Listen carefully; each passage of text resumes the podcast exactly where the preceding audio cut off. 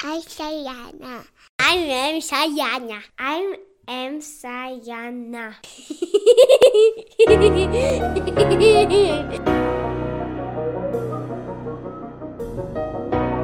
Willkommen. Eine interessante und lehrreiche Geschichte hat uns Herr K. letztens erzählt. Heute geht es weiter. Viel Spaß. Noch ein Hammerpunkt. Nun kannst du uns auch auf Instagram, TikTok und YouTube erreichen. Einfach Hashtag IamSayana eingeben oder eine E-Mail schicken an info.sayana.me. Nun geht's los. Gut. Äh, gehen wir ein bisschen weiter, wir können dann die Bilder später anschauen. Ja, ich, Mhm. Wir haben noch ein paar Fragen. Ja, ja, immer zu, immer zu, machen Sie nur. Genau. Ähm, die Tricks, Mhm. die, die Tricks der Flucht von Ost nach West Berlin als Mhm. Beispiel. Haben Sie vielleicht beim Kopf, ich meine, Sie- ihr, Ihre Flucht haben Sie hier beschrieben, ja, in den vorliegenden, Ja, äh, vorherigen Aufzeichnungen ja. oder Minuten. ja. Ähm, haben Sie vielleicht von den anderen mitbekommen, Ihre Eltern haben ja auch sozusagen, sind ja da geflohen. Ja, Das haben Sie auch beschrieben. Haben Sie vielleicht andere äh, Menschen gesprochen, die geflohen sind? Welche Richtig, Tricks haben Sie richtig, angewandt richtig. in der Zeit? ja.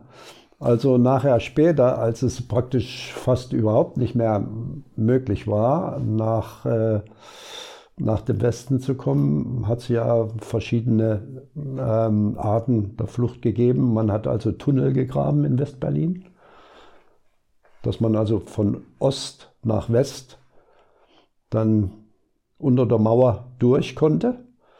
Da haben sie also dann in, in, in Eimern und so, wer weiß, wo sie den, den ganzen Kram hin, äh, die ganze Erde hin transportiert haben, ähm, ähm, die sie da rausgeholt haben, hat man also dann Tunnel gegraben und ist dann abgehauen. Da kam aber nachher durch Verrat eben auch die Stasi dahinter. Das ist die eine Möglichkeit. Die andere, eine ganz äh, spektakuläre war, dass ich damals, ich glaube, war der Chemieingenieur oder irgendwas, der hat sich einen Ballon gebaut. Und da ging es um zwei Familien, die dann mit dem Ding abgehauen sind. Und eine interessante Sache ist vor allen Dingen, die DDR hat Landkarten, ihre Landkarten, wenn sie eine Landkarte haben wollten von der DDR, der Grenzbereich war nicht mehr maßstäblich. Der ist so verzerrt worden, dass sie nicht einschätzen konnten, wie viel hundert oder tausend Meter ich noch von der Grenze weg bin. Das konnten sie nicht mehr einschätzen. Das ist alles verzerrt dargestellt worden, also nicht im, im Maßstab, sondern alles, was weit genug aus der Sperrzone raus war. Also die Sperrzone waren, glaube ich, äh, fünf Kilometer und noch mehr. Und äh, das, was man eben da in anderen Maßstäben oder in, äh, verzerrt dargestellt hat, wie man das so, so ausspricht, der, der Bereich war noch größer. Ging, glaube ich, 15 oder 20 oder sogar 30 Kilometer. Und dieser Chemie, glaube ich, dieser Textilingenieur, glaube ich, der hat, der hat nachher nach einem Stoff gesucht. Er hat ihn, glaube ich, auch gefunden. Und da haben dann die Frauen haben dann fleißig genäht. Sie sich vorstellen, einen Heißluftballon haben die gemacht. Und dann zwei Familien. Zwei Familien, zwei junge Familien, also Ehepaare und Kinder. Die haben dann die Flucht gewagt und haben es geschafft. Sind dann über die Grenze geflogen. Dann andere haben andere Wege genutzt. Also ich äh, kannte einen Architekten, der kannte dann wieder äh, DDR-Offizier, der für die Grenztruppen mit zuständig war. Und den hat er finanziell bestochen. Und das ging auch. Und das ist nicht nur einmal passiert, das ist oft passiert. Wenn man die richtigen Leute auch bei der Stasi kannte, die haben einen dann auch zum Teil mitgeholfen. Also es gab solche und solche, aber das ist wen, sind wenige gewesen.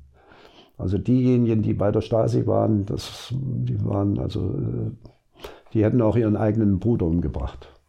Ne? Denn das, das kenne ich, das kenne ich äh, von einer Familie bei uns. Der, der eine äh, hat den anderen auch ans Messer geliefert. Ne? Bei uns daheim. Aber wie gesagt, äh, solche, solche Aktionen gab es auch. Nordostseekanal sind ja auch teilweise manchmal DDR-Schiffe durchgefahren oder öfter. Hat es auch Flucht gegeben, die dann vom Schiff gesprungen sind. Aber da waren auch immer welche dabei, die mit der Maschinenpistole dann oder an Deck durfte nur der sein, der ja unbedingt gebraucht wurde. Ne? Alles andere musste dann eben rein in die Kiste. Ne? Dann fuhr man durch. Tja, Cousin von mir war auch ganz überzeugter Kommunist. Der war Kommandant von so einem äh, Raketenschnellboot. Nicht? Und lag da oben auch an der, an der Ostsee. Da, da ist aber auch schon, ist auch schon tot. Aber das wäre auch so einer gewesen, den hätte ich nicht sagen können, dass ich abhaue. Wenn der das erfahren hätte, hm. der war so. Obwohl das der Sohn des äh, ältesten Bruders me meines Vaters war. Ne? Und der war nun wieder ganz anders. Den hätte man, äh, der hätte nichts verraten, also niemandem was. Ne? Wir kommen kurz äh, zur Geschichte Kai und Abel zurück. Ja. Mhm. Also hier mhm. in dem Fall, also mhm. wiederholt sich das, mhm. ja, zwar im anderen Kontext, aber es wiederholt sich, dass der, der eine Bruder den anderen verrät oder halt mhm. wie auch immer. Ja.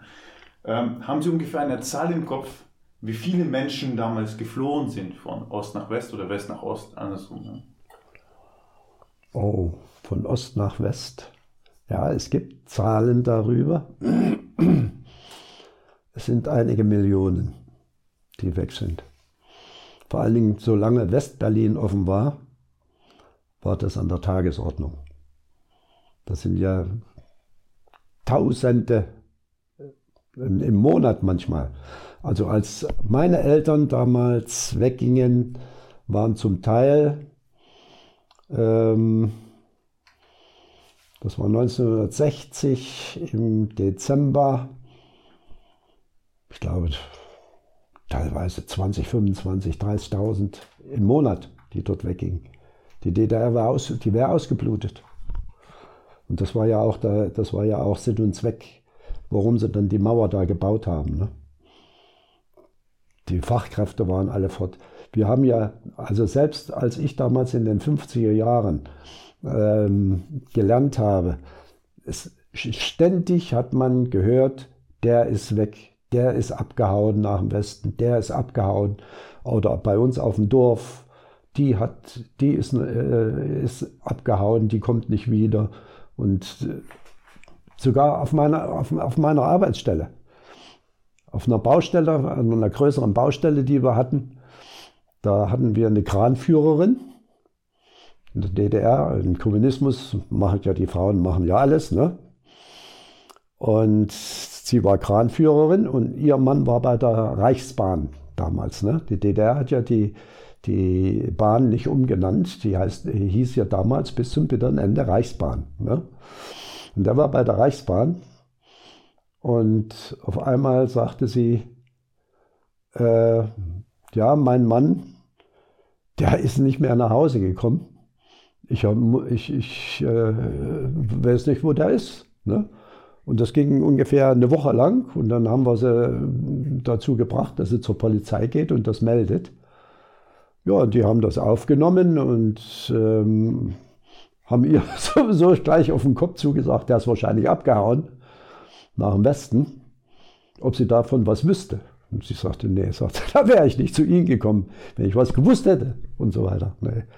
Aber das war der, der, der musste auch weg, weil ähm, er hat zum Beispiel dann ähm, Exportaufträge, die die Bahn ausführte, die hat er zum Teil sabotiert.